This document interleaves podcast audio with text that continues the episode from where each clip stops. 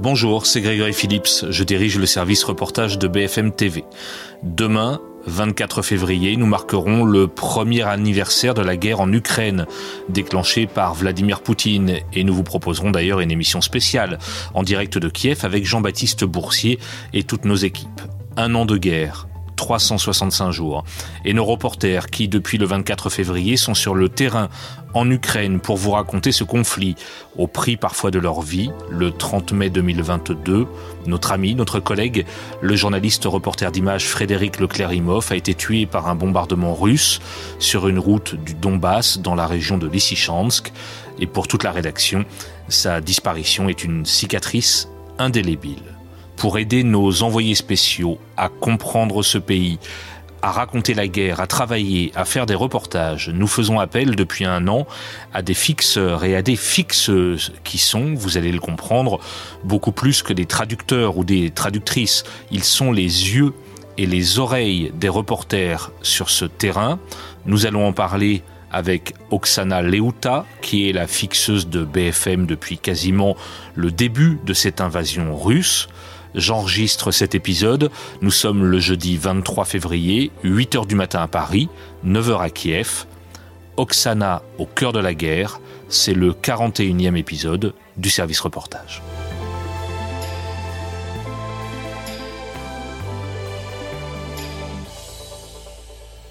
Bonjour Oksana. Bonjour. Comment ça va? Comment vas-tu?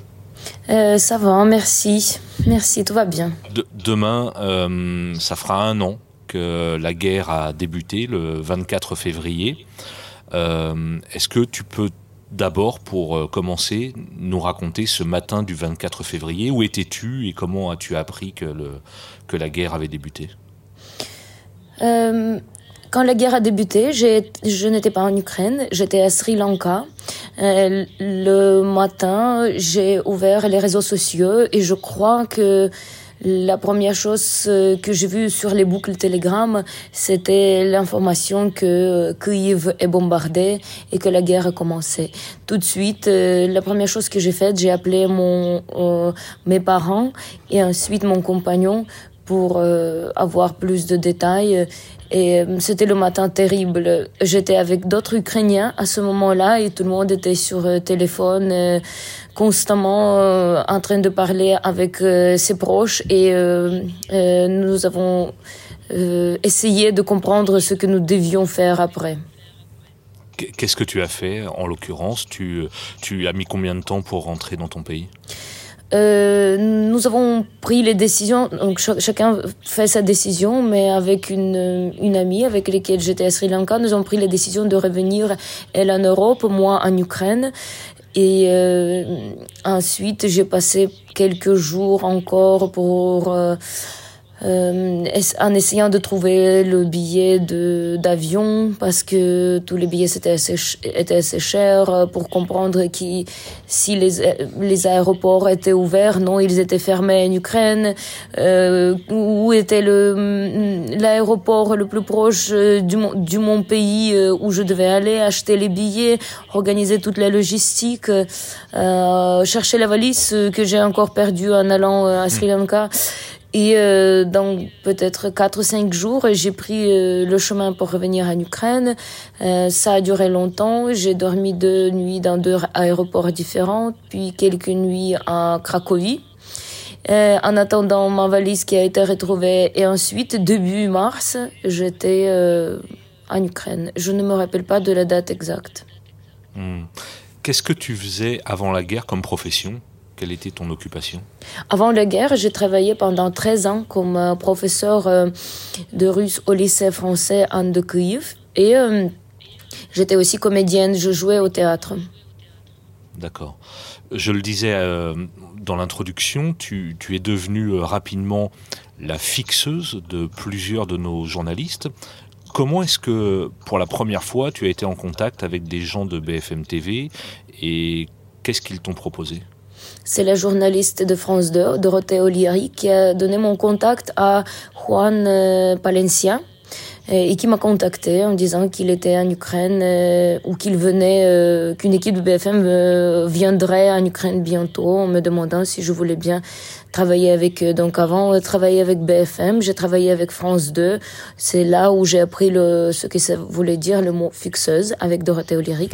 et ensuite, j'ai, j'ai commencé à travailler avec BFM. Alors nos téléspectateurs ne savent peut-être pas forcément exactement ce qu'est une fixeuse. Comment tu définirais ta fonction euh, auprès des équipes de télévision? Euh, être fixeuse, c'est être intermédiaire entre les journalistes et euh, euh, l'armée, la population locale, la, les administrations, les autorités. Euh, fixeuse, c'est quelqu'un qui cherche les contacts, qui prend, se renseigne sur les mesures de la sécurité, qui lit les actualités en ukrainien, qui suit les actualités du coup très très proches et très rapidement, euh, très vite. Euh, c'est euh, quelqu'un qui écrit les lettres officielles et qui sait comment parler aux autorités, qui qui fait quoi encore qui, qui reste, qui fait beaucoup de choses, qui reste toujours avec l'équipe ensemble, qui fait partie de l'équipe et qui fait non, non seulement, qui non seulement interprète, mais un peu comme producteur local, euh, euh, quelqu'un de terrain qui sait organiser des choses. Ce qui est impressionnant, c'est que ça n'a rien à voir avec ta vie d'avant. C'est-à-dire que tu, ne savais pas forcément euh, comment construire un reportage. J'imagine qu'aller sur le front, c'est pas quelque chose que tu faisais avant. Aller sur des terrains de guerre, tu as dû apprendre tout ça sur le tas aussi? Euh, je pense que j'avais des, certaines aptitudes d'organisation de, de groupe euh, grâce à mon travail euh, au, collège et au lycée. Et aussi, je suis manageuse et j'étais et je continue à être manageuse dans une boîte de nuit. Donc, je savais gérer les gens ingérables. Et euh, mais concernant concernant les lignes de front, c'est quelque chose que tous les Ukrainiens ont appris euh, sur le coup parce que c'est notre première guerre de notre de notre de nos générations. Et euh, nous n'avons jamais eu d'expérience donc il fallait il fall, il a fallu apprendre à vivre avec la guerre très vite. Même si tu journaliste ou pas journaliste, c'est quelque chose qui était nouveau, pour tous les Ukrainiens. Euh, en ce qui concerne la construction du reportage, c'est vrai que je ne, savais pas comment faire cela. Et en plus, ça fait 5, 10 ans que je vis sans la télévision. Mais euh, j'ai appris sur le coup, avec, euh, avec les équipes, avec les journalistes. J'ai appris comment faire ça. Hmm. Nous, on s'est rencontrés une ou deux fois à Paris, mais euh, euh, je, peux témoigner du fait que tu es extrêmement précieuse pour toutes les équipes et elles, nous le racontent euh, quasi quotidiennement, ce, que, ce que tu peux leur apporter évidemment comme connaissance du pays, comme connaissance du terrain. Et, vraiment, ce, travail est absolument indispensable pour toutes nos équipes qui se trouvent en, Ukraine. Donc tu commences à travailler avec Juan Palencia, qui est journaliste, reporter d'image, et puis après, bah, tu as, enchaîné avec euh, de nombreuses équipes de BFM. Tu travailles quasiment tout le temps maintenant depuis un an avec elles. Euh, c'est vrai que je n'ai pas pris de longues vacances et je commence à être très fatiguée. Euh, du coup, je pense que après un an de guerre, je ferai quand même une pause d'un mois à peu près pour euh, reprendre un peu les forces parce que c'est le travail très usant. Évidemment. Il y a un épisode dont on doit parler, c'est euh, ce qui s'est passé le, le, 30 mai dernier dans, dans, le Donbass avec la mort de Frédéric. Euh, que j'évoquais au, début de ce podcast, tu étais présente. C'est évidemment un, événement euh, extrêmement traumatisant pour toute la rédaction de BFM, pour toi aussi j'imagine que tu vis encore avec ça.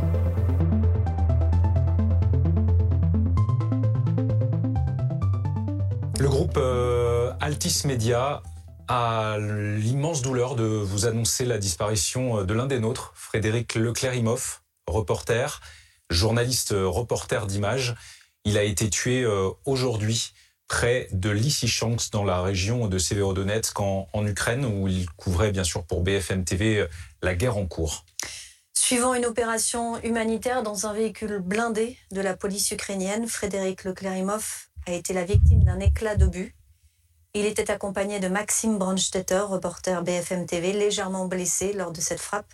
et de leur fixeuse, Oksana Leuta, qui n'a pas été touchée. Frédéric avait 32 ans. Il travaillait depuis 6 ans pour BFM TV. Il était diplômé de l'école de journalisme de Bordeaux, l'IJBA. C'était sa, deuxième mission en, Ukraine depuis le, début de la guerre.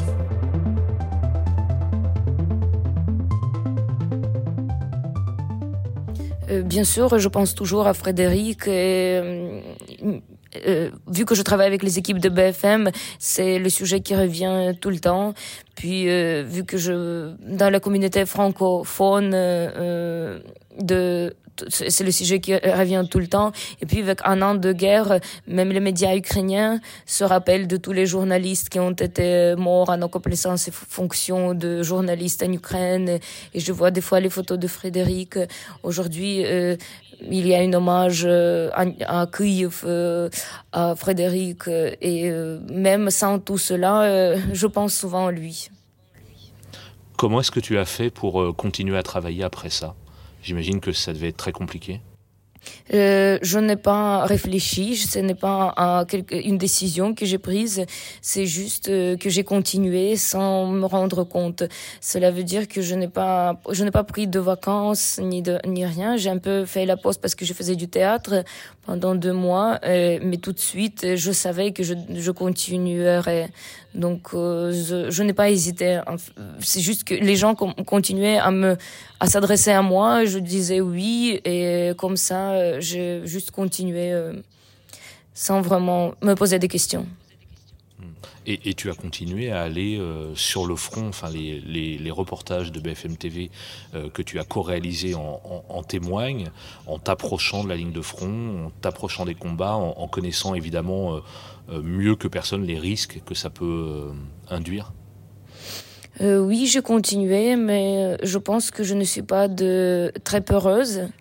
Donc euh, je pareil quand je parle quand je ne sais pas si je suis peureuse ou pas en fait quand je parle euh, aux soldats euh, quand on les journalistes leur posent des questions en demandant est-ce que vous avez peur et oui bien sûr tout le monde a peur mais il y a une sorte de concentration sur le moment présent quand tu es dans les zones dangereuses ou dans les dans les reportages, dans les tournages un peu dangereux, où tu ne réfléchis pas forcément à hum, si tu as peur ou pas. Tu es très concentré sur euh, le fait d'être vigilant, euh, bien euh, attentif, faire ton travail, prendre le, le minimum de risques. C'est c'est quelque chose qui est très structurant. Donc, c'est le, le, les situations très structurantes. Je ne sais pas comment dire, mais euh, quelque chose qui te, qui te, où tu n'as pas le temps de, de réfléchir, mais euh, de vivre le moment présent étant le plus attentif possible. Hmm. De, de, manière professionnelle, c'est-à-dire que tu es concentré sur ton objectif euh, qui est de ramener un reportage, de ramener la parole, un, un peu comme un, un un pompier qui, euh, sur un terrain d'intervention, doit, euh, doit aller euh, près du feu et tout en étant très concentré. Quoi. Voilà. Est-ce que, après un an de guerre et de nombreux mois à travailler auprès des journalistes, tu, tu sais pourquoi tu fais ça? Est-ce que tu arrives à expliquer? Quand j'ai commencé à faire ça, pour, pour moi, c'était le moyen de comprendre qu'est-ce que je reviens faire dans le pays.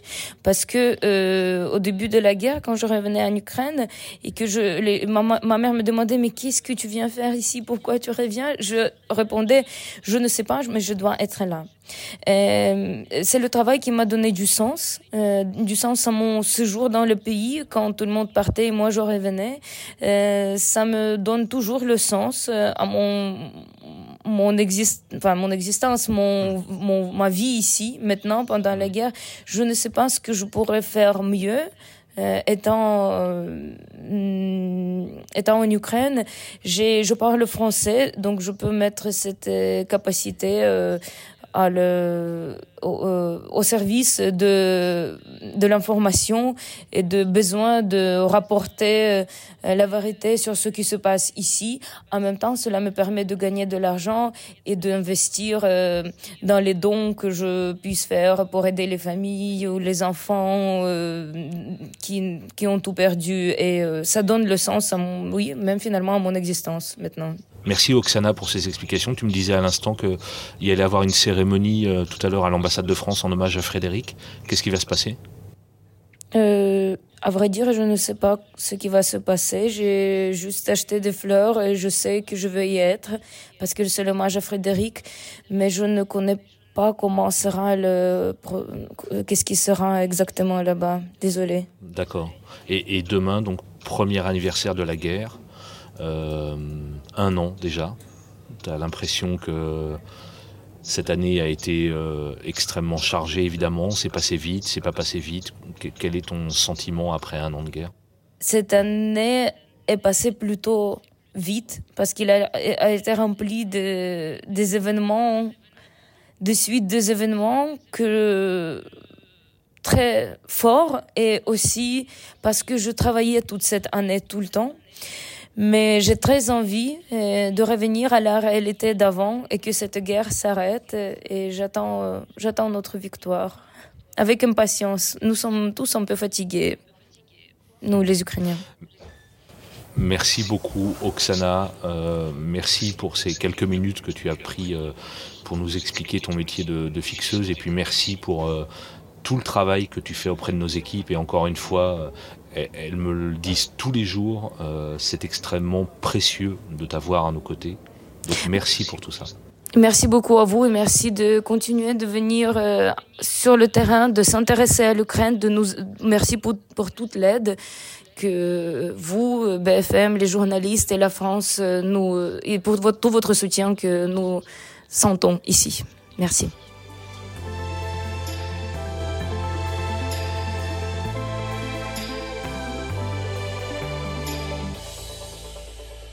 Voilà, c'était l'épisode 41 du service reportage. Immense merci à Oksana Leuta, mais aussi à Maxime, Ina, Andri, Svitlana, Oleg, Ola, Sofia, Yuri, Rita, Pavel, Alexei, Piotr, Sergei, Mariana, Yeven, Ignatius, Igor, Anna et Denis, tous les fixeurs des reporters de BFM TV qui depuis un an les aident dans leur travail au quotidien. On pense à eux aujourd'hui. Vous pouvez réécouter cet épisode quand vous le souhaitez sur l'appli BFM TV et toutes les applications de podcast. Je vous dis à très bientôt.